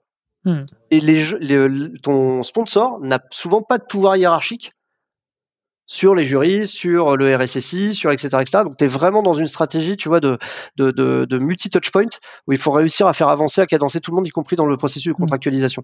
Et ça, je pense que c'est quelque chose qui est souvent pas compris par les startups SaaS quand elles contractualisent avec des rencontres, c'est qu'en fait, c'est pas ton sponsor, c'est pas le, la seule personne importante. Mmh. Dans les personnes importantes, tu as aussi effectivement des gens qui peuvent avoir un, un, enfin, un pouvoir de vie ou de mort sur ton projet, euh, que sont des gens sur la sécurité informatique ou sur la conformité ou euh, voilà. Et tu t'es retrouvé des fois dans des scénarios où en fait tu avais euh, ouais, des batailles d'ego entre euh, ces différents interlocuteurs qui ont bloqué peut-être la mise en place d'un projet alors, ce, qui nous a, ce qu'on a vécu, nous, c'est une bataille d'ego entre le directeur du digital, qui était notre sponsor, et le directeur informatique. Mhm. Euh, ce qui nous a un peu euh, euh, freiné sur notre logique API first. C'est-à-dire qu'au début, quand tu m'aurais demandé il y a un an et demi ce que allait Advisor, j'allais, j'allais te dire, c'est une API. En fait, le problème, c'est quand tu es au métier, et un chief digital officer, souvent, c'est quelqu'un qui est au métier ou un chief data officer. Euh, en fait, c'est quelqu'un qui n'a pas de pouvoir hiérarchique ou de, qui n'a qu'un pouvoir d'influence sur son directeur informatique. Hmm. Et le directeur informatique, du moment que tu dis API, en fait, tu reviens chez lui. D'accord? Donc souvent, ce que ce qu'on dit, c'est que quand tu quand tu dis API, en fait, quelqu'un du métier, un chief data officer, un chief digital officer, il va avoir le mot problème en fait mm. sur ton front. Il va se dire, euh, waouh, ah non, il va falloir encore que j'aille euh, négocier des jours hommes avec mon directeur informatique, reprioriser le projet dans le projet, dans le plan informatique annuel, etc., etc. Bon, pour bien connaître le fonctionnement des grands comptes, c'est souvent très compliqué de reprioriser tes projets, etc., etc. Mm. Donc en fait, c'est là où ça nous a amené à une logique très très pragmatique, qui est de l'échange en fait de fichiers. C'est-à-dire qu'aujourd'hui, la manière dont marche notre notre plateforme de manière euh, quasiment normative, il y a un seul client aujourd'hui qui est en API tous les autres sont euh, dans une logique où ils chargent des CSV, ils récupèrent des CSV. Parce qu'en fait, comme on vient remplacer un processus qui est souvent fait par Excel euh, et par mail, en mhm. fait, ça leur convient très bien. Et donc, ça permet de démarrer, pareil, c'est un truc qui nous a permis de démarrer très vite avec les clients, mhm. de pas attendre une implémentation. Ok, ouais, ça c'est ça c'est quelque chose que, que tu as appris il y, a, un an et demi et qui te sert aujourd'hui pour, euh, bah, pour être plus véloce dans, dans, tes process de vente. Exactement. Ok. donc ça c'est pour l'approche. Peut-être donc donc, tu as 3 SDR aujourd'hui. Euh, pour, euh, pour combien de clients à peu près? Euh, Je ne sais pas si tu communiques dessus ou pas. Si, si, sur le nombre de clients, aujourd'hui, on a 9 clients euh, okay. compte. Mhm. la... Donc, en fait, ce qu'il faut comprendre, c'est que nous, on, notre logique, c'est d'acquérir des gros volumes de données Mhm. Euh, et donc en fait par paquet, quand tu regardes en fait la, la, la courbe quelque part de la de, de, des données qu'on processe, en fait à chaque fois tu as des paliers en fait, ça, ça mhm. fait des gros bons. Euh, donc on a vraiment un développement comme ça. Je, je, reviendrai sur le pricing aussi après parce que c'est un peu la même logique. Euh, et en fait on n'est pas du tout dans une logique linéaire quoi. On a vraiment une logique par palier, etc. qui nous convient bien parce qu'en fait bah, ça nous a permis d'avoir très vite des gros volumes. Donc on est on est dans une logique aujourd'hui. Euh, on a voulu construire en plus un sales playbook euh, pendant cette phase de site qui est le plus euh, construit autonome. En fait, nous, on a été très très basique. Hein. On a on a on a pris tout ce qu'il fallait qu'on coche dans la phase de seed et on a essayé de tout remplir. Et dans les coches, dans les cases qu'il faut cocher, tu as avoir un process de sales qui est le mm. plus scalable possible. Donc avec une logique, donc comme on l'a aujourd'hui, comme on l'a testé, typiquement pub sur LinkedIn avec livre blanc ou base mm. de données avec pas mal d'automatisation pour aller chercher les chief data officers, derrière création de lead, Lilith les SDR qui appellent, qualification lead qualifié, etc. Enfin, on a vraiment été dans une logique avec euh, évidemment tout outillé, etc. Dans une logique pour euh, euh, montrer notre capacité aussi à ce qu'elle est demain. Et donc, on n'est pas avec des potes en fait, hein, parce que le gros problème de, des, des, startups dans notre phase, c'est qu'on pourrait faire du business qu'avec nos potes. Non, aujourd'hui, on a dans les, les, clients qu'on a aujourd'hui, tu as deux clients, on va dire, qui sont dans le cercle étendu de mmh. nos relations. Tous les autres, c'est des gens qu'on a été chercher dans le dur. Et ça, pareil, c'est une fierté parce que ça a montré la capacité qu'on avait à aller euh, vendre dans le dur, dans une logique vraiment euh, euh donc avec euh, bah, tout le travail de go-to-market hein, qui a été fait sur la segmentation, le ciblage, le pitch, le l'automatisation, la contractualisation, etc., etc. Donc d'avoir vraiment un process qui soit le plus le plus solide possible et toute la partie KPI qui va bien avec pour être capable tout de suite d'être capable de mesurer euh, notre coût d'acquisition client, euh, etc. Euh, de manière la plus la plus précise. Juste avant de parler de, de, de l'inbound, là tu, tu parles de, de KPI, tu, tu m'avais dit un peu en, en amont de, de l'enregistrement que, que tu suivais pas seulement des, des KPI, je dirais classiques dans le milieu du SaaS, mais il y avait aussi d'autres KPI qui étaient qui étaient plus liés à l'IA. Alors quand on est quand on est dans une boîte euh, SaaS, on est obsédé par le MRR, c'est normal, c'est un peu le c'est un peu le juge de paix euh, in fine de ta traction d'usage euh, et puis du fait que les clients sont prêts à payer pour. Je pense que quand tu es en seed, Bon voilà, on te demande pas de faire euh, de faire 10 millions d'ARR, donc euh, tu es sur des choses qui sont encore assez euh, assez légères, euh, qui sont pas trop compliquées à vendre, etc. Parce que tu es sur des montants, on y reviendra peut-être, mais sur des montants qui sont quand même. nous on vend quelques milliers par mois, notre plus gros client aujourd'hui paye 14 000 euros par mois, tu vois, on n'est pas sur des montants quand même complètement délirants. donc c'est pas, on est au-dessous des radars souvent des acheteurs. bon voilà, on a on a on a fait un pricing aussi assez tactique pour être capable d'aller chercher de la vélocité. Mmh mais en fait, à côté de ça, on construit un asset et euh, cet asset, c'est euh, il y a deux choses dedans. Il y a le, on suit le nombre de données qu'on a euh, aujourd'hui à disposition, parce qu'encore une fois, si on, pourrait quasiment faire le coût d'opportunité de ce que nous ça nous aurait coûté d'aller l'acheter cette data. Mmh pour la valoriser cette cette cette base. Donc on suit en fait le, la data, ça a une valeur, la data aujourd'hui qu'on a. Et deuxièmement, on suit le nombre de labels, d'entités nommées qu'on crée. Donc euh, aujourd'hui, on a, on a plusieurs centaines de, de labels d'entités nommées, donc qui sont en fait tout simplement une, une capacité, euh, si tu as un texte donné, à reconnaître tous les mots qui vont dans une catégorie. Mmh. D'accord? Donc ça peut être euh, dans un contexte donné, par exemple un goût. On va être capable de dire que un goût dans le domaine des sodas, et eh ben ça va être fraise, coca, etc., etc. Et ça, ça a une énorme valeur aussi parce que c'est issu de l'entraînement. C'est issu de l'entraînement d'experts. Donc ça, c'est un indicateur qu'on suit vraiment beaucoup parce qu'en fait, si un jour on doit pouvoir prendre une position dominante, c'est notamment parce qu'on aura un nombre de labels qui sera supérieur en fait au marché. Donc une capacité de traiter en fait de la des textes euh, dans des contextes sémantiques très différents les uns des autres. Mmh. Ok, très très bien. Donc euh, ça c'est et, tu me disais que ça c'est euh, c'est un point qui est qui est assez regardé de la part des, investisseurs hein, cette cette donnée. Ouais, quand tu es une boîte, alors moi, je suis persuadé qu'il y, a des particularités au SaaS euh, dans l'IA en fait. Hein, euh, euh, dans les particularités, il y a le fait qu'effectivement tu as vraiment un côté exponentiel à l'apprentissage de ton IA. Et ce qu'il faut comprendre, c'est que ce qu'on fait aujourd'hui chez Wiser, c'est on fait une IA qui est capable de prendre un texte et de le processer, de le préparer pour être capable d'être injecté dans un modèle. Donc en fait, dans l'absolu, il n'y a pas de limite à ce qu'on pourrait lui faire faire à, à cette IA dans le, dans le futur. Donc aujourd'hui, on lui fait faire effectivement plutôt de la, normalisation de données dans des cadres euh, d'homogénéisation de sources hétérogènes, mais on pourrait très bien imaginer plein d'autres usages demain. Donc ça a une valeur en tant que telle, et, ça, c'est quelque chose qui est bien compris aujourd'hui par les investisseurs, mmh. de dire certes, tu as ton MRR, euh, nous aujourd'hui on, tient notre business plan, on est, euh, on est on track, on est très content, on est en train de réussir notre seed, mais de l'autre côté, on a quand même aussi, nous, la, la le, le, souci de faire grossir cette partie-là qui demain en fait est la clé de la mmh. domination. Ok. Ouais, je, je, vois ce que tu dis. Ça, c'est de la donnée qui te permettra de, sortir plus facilement peut-être des, nouveaux produits euh, euh, avec les, nouveaux usages de, tes clients actuels et futurs, et, donc euh, d'élargir aussi ton, ton, marché adressable. Et donc ça, ça a une valeur aujourd'hui, même si c'est pas encore transformé. Exactement. Et si demain tu voulais racheter Wiser, tu rachètes pas que du MRR à des clients, mmh. tu rachètes une IA entraînée. Hmm. Et ça, c'est aussi un asset. entraîné avec tous les labels que tu que as Voilà, donc ça, ça a une valeur en tant que telle, hmm. euh, qui est une valeur. Euh, tu peux quasiment mettre une valeur marché derrière ça, en fait. Hmm. Ok. Ok, ok, très bien. Euh, je, je, comprends très bien. Euh, si, on, si on a parlé de, de ton outbound, euh, parlons maintenant de, de, ton approche inbound. Parce que tu fais pas mal de, de content.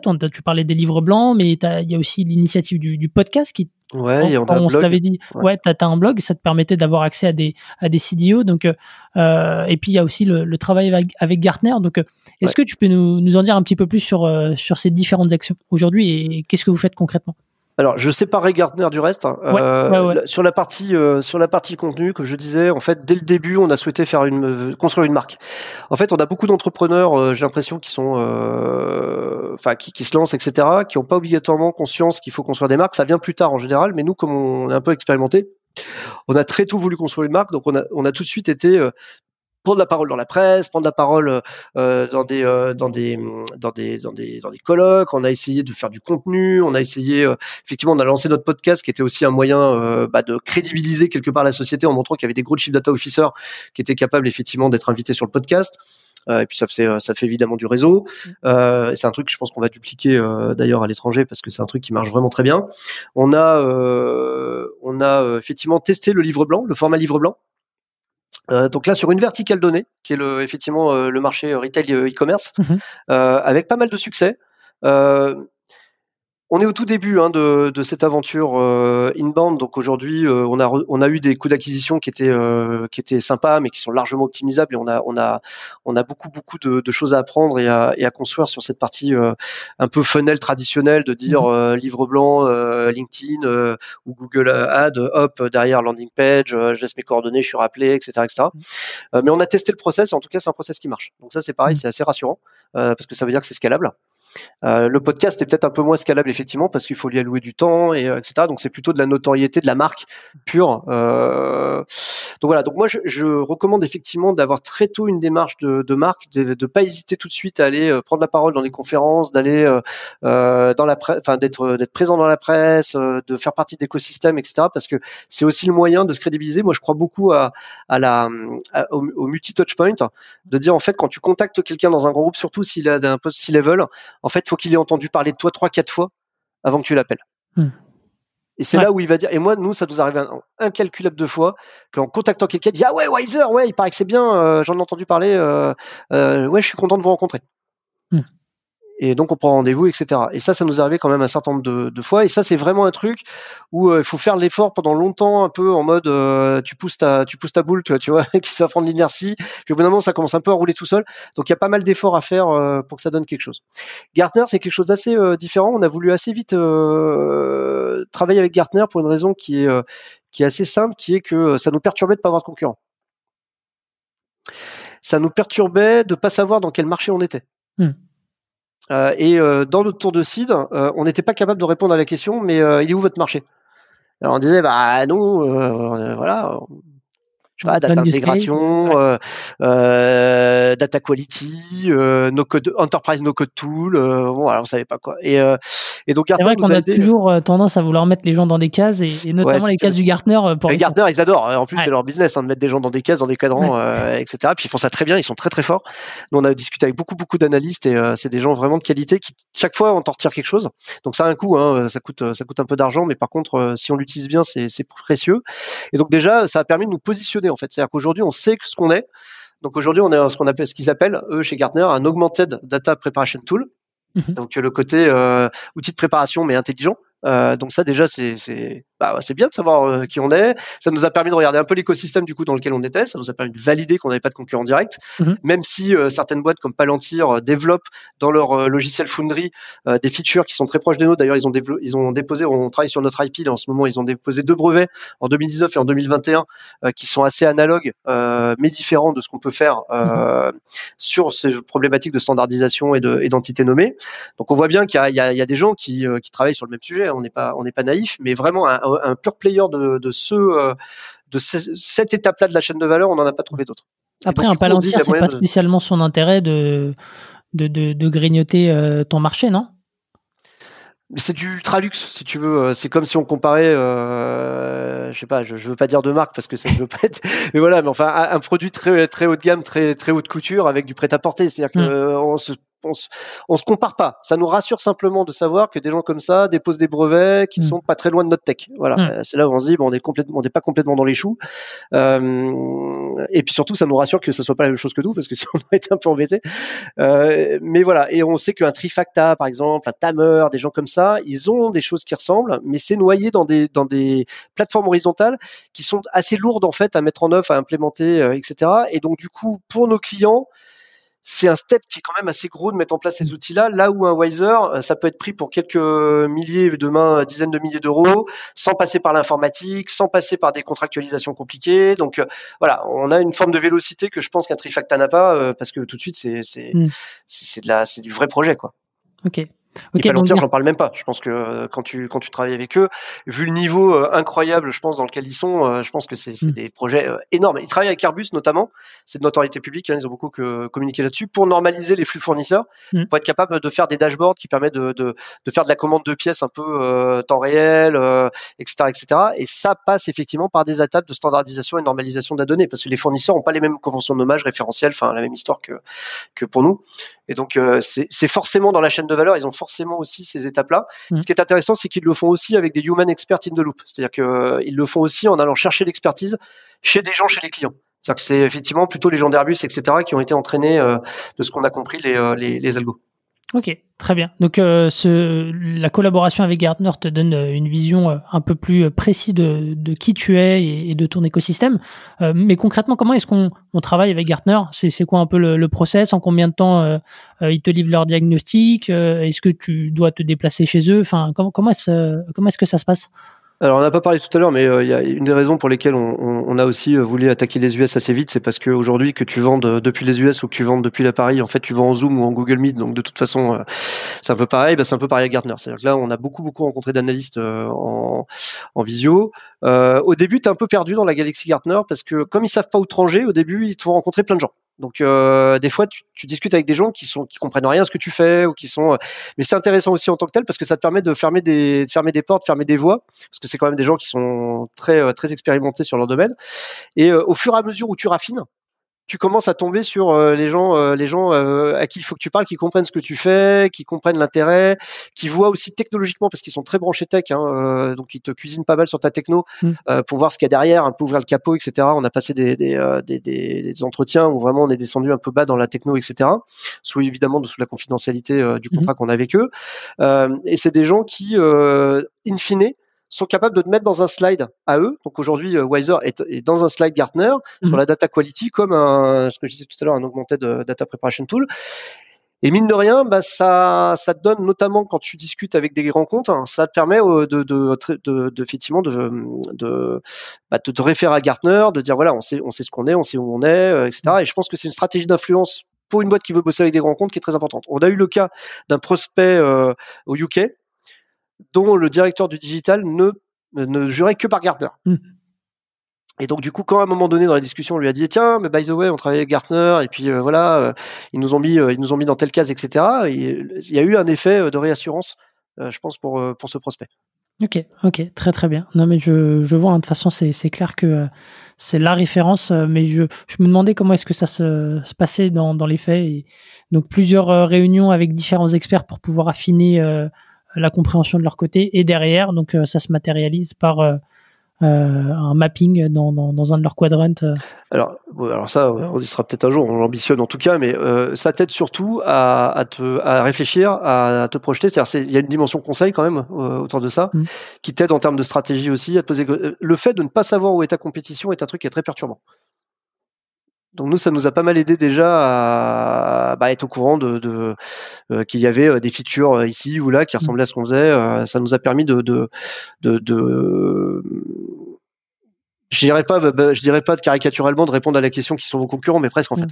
Ouais. Non, mais ça t'a fait une veille marché, enfin très très approfondie et donc derrière de, de, de, prendre conscience de, de l'écosystème dans lequel tu évolues. Donc, ok, très très bien. Donc, et, la partie inbound aujourd'hui, juste pour terminer là-dessus, euh, elle représente euh, combien de, de, de pourcentage euh, Ouais, alors elle, elle, diminue, elle diminue de jour en jour. Ouais. parce qu'en fait, on commence à avoir une sales machine qui tourne pas trop mal. Mhm. En fait, au début, c'est une discussion que qu'on peut avoir parce que je, on l'a eu en préparant le, le podcast sur l'approche bottom-up ou top-down. C'est-à-dire bottom-up, ce que j'appelle bottom-up, c'est DevTool. Donc, euh, ce qui est vraiment aujourd'hui une, énorme tendance de fond et, une énorme mode parce que c'est ultra scalable dans le domaine de la de la de. Et comme nous au début on était très branchés euh, API effectivement puisque on pensait qu'on arriverait avec euh, chez nos clients avec d'autres API, on s'était intéressé à ce marché-là. En fait, on se rend compte que euh, la la en fait, on a choisi de faire euh, de la vente un peu traditionnelle, un peu à la papa, euh, je dirais en mode inbound, outbound, SDR, etc pour plusieurs raisons. C'est que d'abord, on s'est rendu compte que ça allait très très très long d'avoir euh, les niveaux de MRR qu'on a aujourd'hui si on y allait en mode euh, euh, paiement à l'usage. Donc aujourd'hui, on a un mode de pricing. Euh, je sais que c'est un point que tu voulais adopter, aborder, on va le dire tout de suite.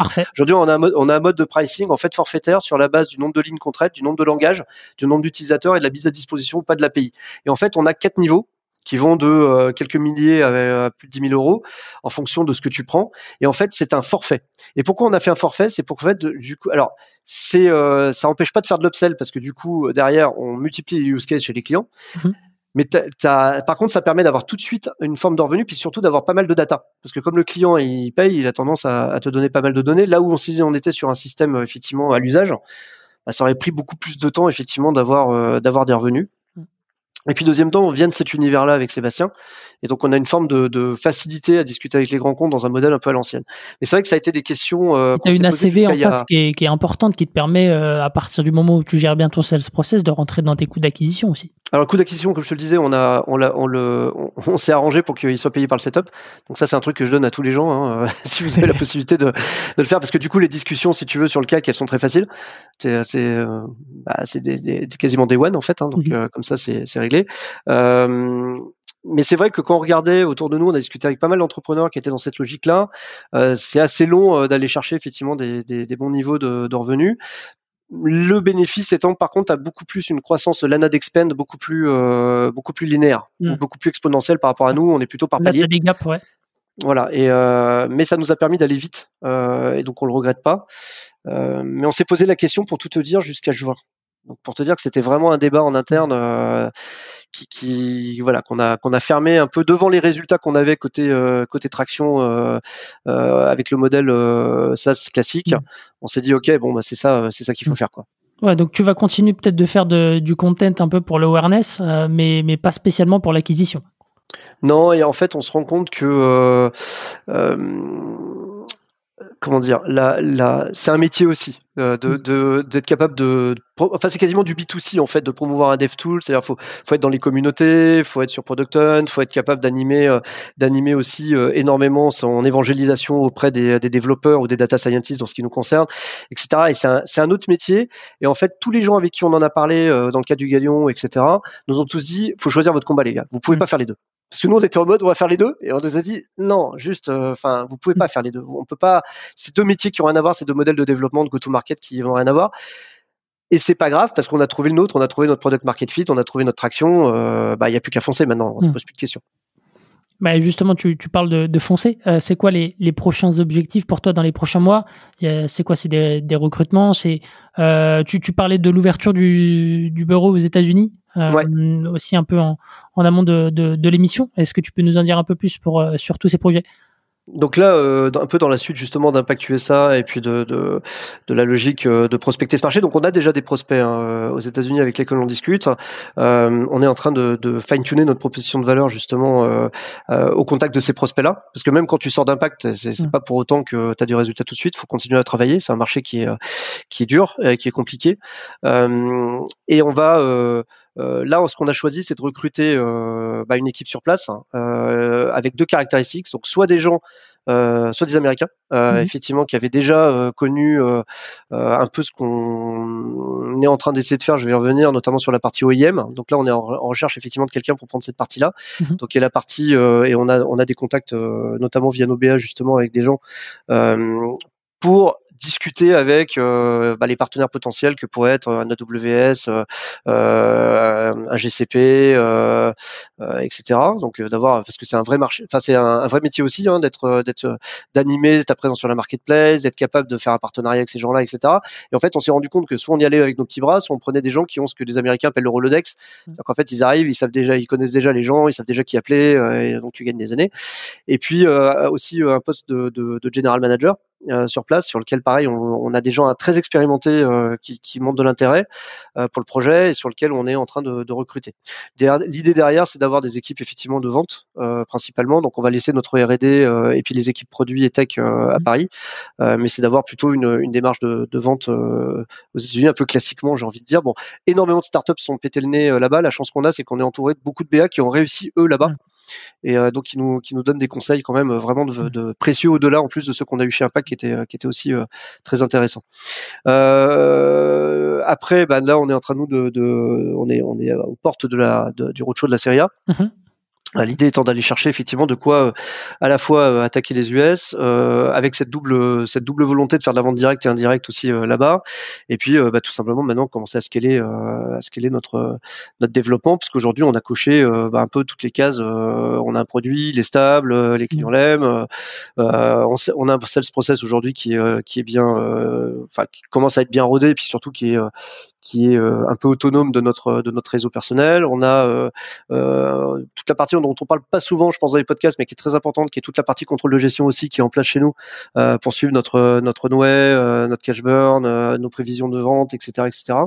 Donc là, j'ai envie de te dire, toutes les fondations quasiment sont construites. Il y a plus qu'à il y a plus qu'à faire décoller maintenant la de faire décoller la fusée quoi. Ok, très bien. Et, alors peut-être pour revenir sur les, recrutements de, tes deux profils là aux US euh, aujourd'hui, en tout cas de, General Manager et, de, de, COO, il me semble. Euh, comment est-ce que tu les as... Euh, enfin, comment est-ce que tu as défini tes, critères? Parce que tu le disais, il y a des différences culturelles. Mm. et, pareil, sans, sans, te porter la poisse, tu le disais, il y a beaucoup de startups qui se sont cassés les dents en allant là-bas. Et on dit souvent que le premier recrutement, il n'est pas toujours pas toujours optimal, on va, dire les choses comme ça. Donc, mm. comment est-ce que toi, tu as, essayé de réduire ce risque-là? En fait, en tapant dans le réseau de nos, de nos BA. Donc là, c'est vraiment des personnes de confiance. Des gens qui ont euh, déjà bossé en fait avec certains de nos BA et donc on leur a dit bah tiens, on cherche quelqu'un pour faire. En fait, systématiquement, quand on cherche quelqu'un, enfin dans des postes de management, on, en parle mm. euh, et, euh, et, souvent, bah on a de la on a de la reco. Alors soit pour des missions ponctuelles, euh, ce qui peut être le cas par moment où il y a quelqu'un qui vient nous filer un coup de main. Je pense que sur les US, on aura aussi cette démarche de se faire accompagner par vraiment un profil très très lourd euh, pour euh, setuper le truc, euh, euh, mettre en place les process, peut-être faire les premières ventes avec nous, etc., etc. et puis pour derrière de la d'une forme de chasse de tête.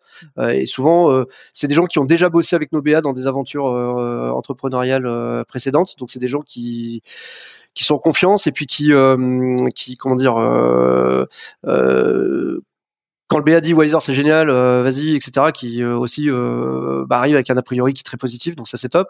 Et en termes de recrutement, alors plus au niveau Europe, là on a aussi pareil, on à la recherche et on a on a des pistes assez sérieuses sur sur un sur un patron des ventes vraiment très très très, très expérimenté parce qu'on veut vraiment avoir une accélération qui, est, qui soit très forte. Et notre notre VP Sales, lui, va passer plus sur un rôle de, de CRO, euh, du coup, euh, plus, plus sur la partie euh, outillage, data et justement marketing inbound. Ok, très bien. Est-ce que tu vois, là, ça fait ça fait près de, de, de ouais de deux ans que, que l'aventure, en tout cas à la fin de l'année, ça fera deux ans que que Wiser est lancé.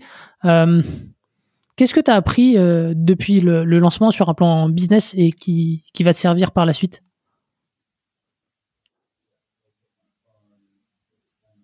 Une question qui n'est pas facile. On a appris beaucoup de choses. Euh,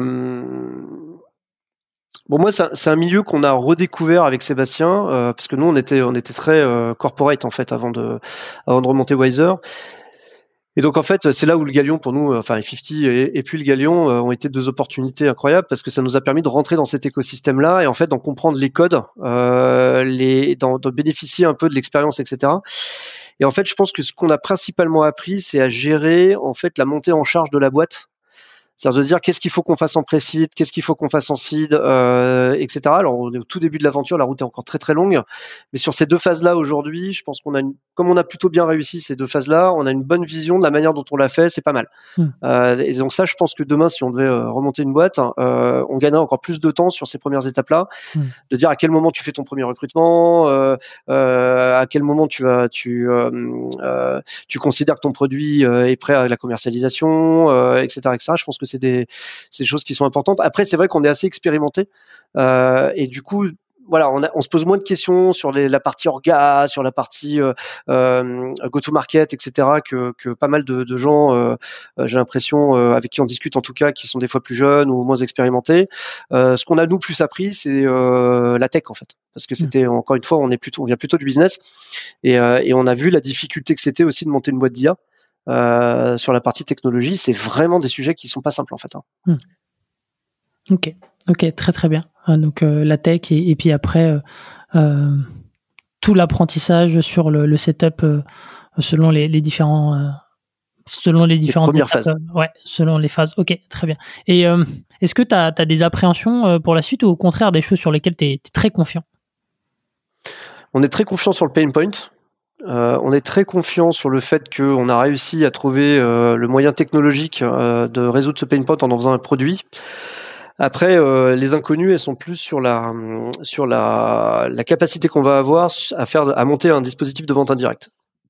Je pense qu'aujourd'hui, c'est vraiment notre enjeu numéro un. Et d'ailleurs, dans les fonds euh, avec lesquels on va être amené à discuter, je pense dans les mois qui viennent, on va être très attentif euh, au fait qu'ils puissent nous accompagner sur cette euh, sur cette partie-là, soit par de l'expertise de certains partenaires, soit de par leur leur, leur écosystème, parce que c'est quelque chose qui est de l'avis de tous les gens qui l'ont fait, quelque chose de très long, de très gourmand d'aller effectivement euh, taper à la porte d'un AWS ou euh, ou euh, d'un Talent ou de, de boîtes mmh. comme ça pour se faire référencer et, et être ou Salesforce et être capable derrière d'être embarqué dans des démarches commerciales par ces gens-là. Mmh. Et après, on a discuté avec des boîtes qui ont fait 300% de croissance le mois d'après où elles ont été référencées par Salesforce. Donc, on mmh. sait que c'est une puissance de feu hallucinante. Mais souvent, tu passes 18 mois, peut-être même plus parfois, à discuter avec des gens, faire des tonnes de meetings, passer mmh. des due deals, euh, aller à des premiers rendez-vous commerciaux. Donc c'est un effort qui me paraît euh, énorme, mais le, le, le, futur de la boîte en dépend. Hmm. Donc euh, on n'a pas trop le choix. C'est pour ça que normalement d'ailleurs je, je, vais aller aussi m'expatrier euh, euh là-bas parce que l'enjeu c'est d'être près de ces gens-là, de, de, et vraiment de bosser parce que là la scalabilité du produit elle devient infinie. C'est-à-dire que si on est embarqué effectivement dans des, par des acteurs comme ça comme étant une brique fondamentale plutôt qu'ils la redéveloppent en interne, etc., qui viennent chercher la feature de normalisation chez nous, là on a là on est on a gagné quoi. Ça veut dire que là le, le modèle économique avec ces gens-là c'est eux qui euh, qui te paye. Enfin, tu. Tout à fait.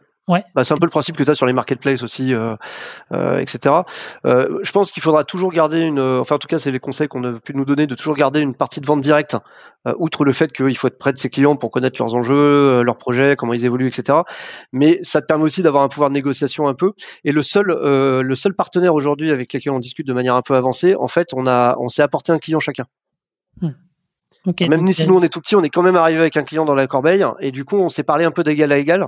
Là où je pense que quand tu vas voir des grosses boîtes comme ça et que tu arrives euh, et que c'est eux qui représentent 100% euh, de, de, de, tes revenus, je pense que la, la, la négociation peut être assez dure. Hmm. Enfin, j'imagine. En tout cas, enfin, c'est ce que je ferai à leur place, en tout cas.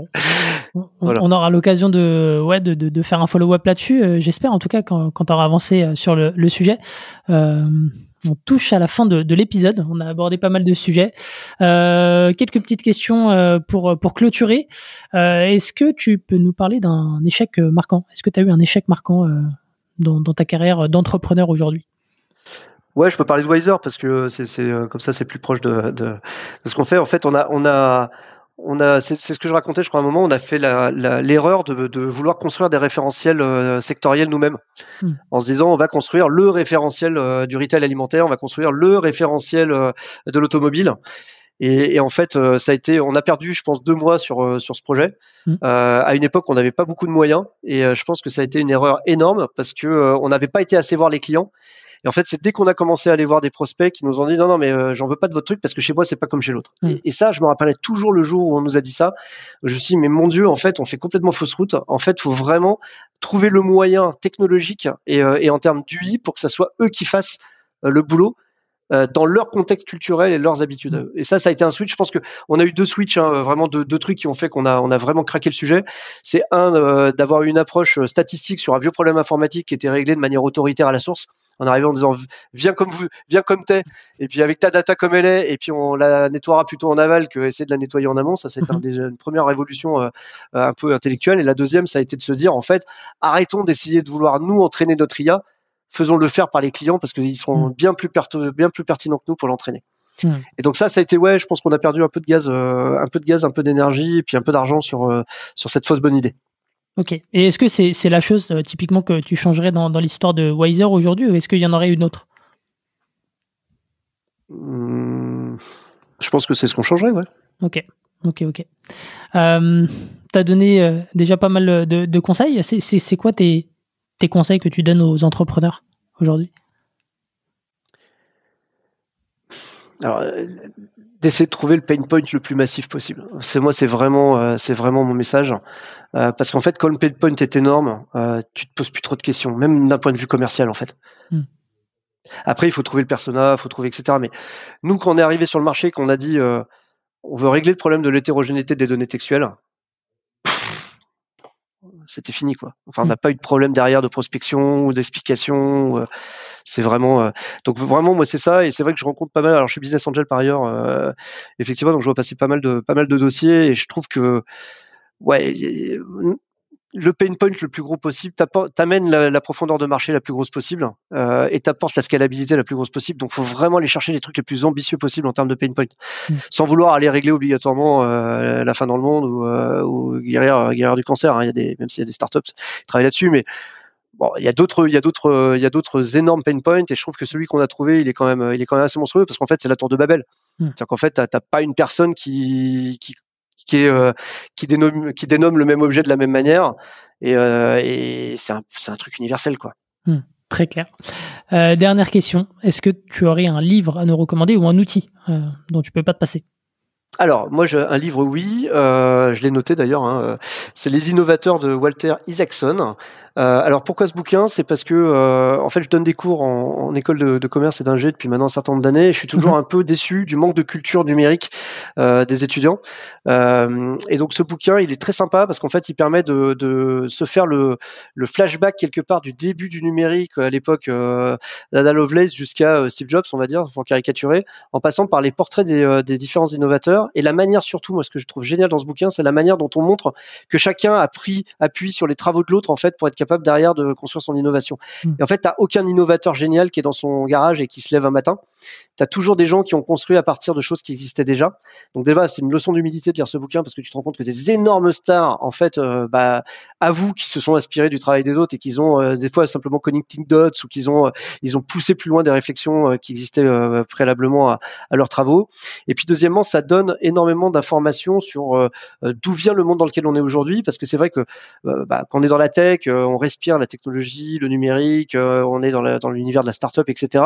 Faut pas oublier que tout ça a commencé euh, il y a bien longtemps et que notamment l'introduction en bourse de Netscape à la fin des années 90 a été un peu le kick-off de toute cette économie de la de la de la de la tech.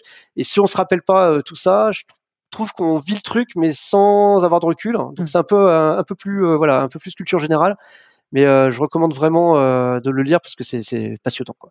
Ok, super intéressant. Mais comme d'habitude, je, je, le mettrai en descriptif de l'épisode. Merci beaucoup Jean-Philippe. Hein. C'était vraiment super sympa. Ça fait deux fois qu'on refait le patch, donc euh, très très sympa de, de, pouvoir échanger à nouveau.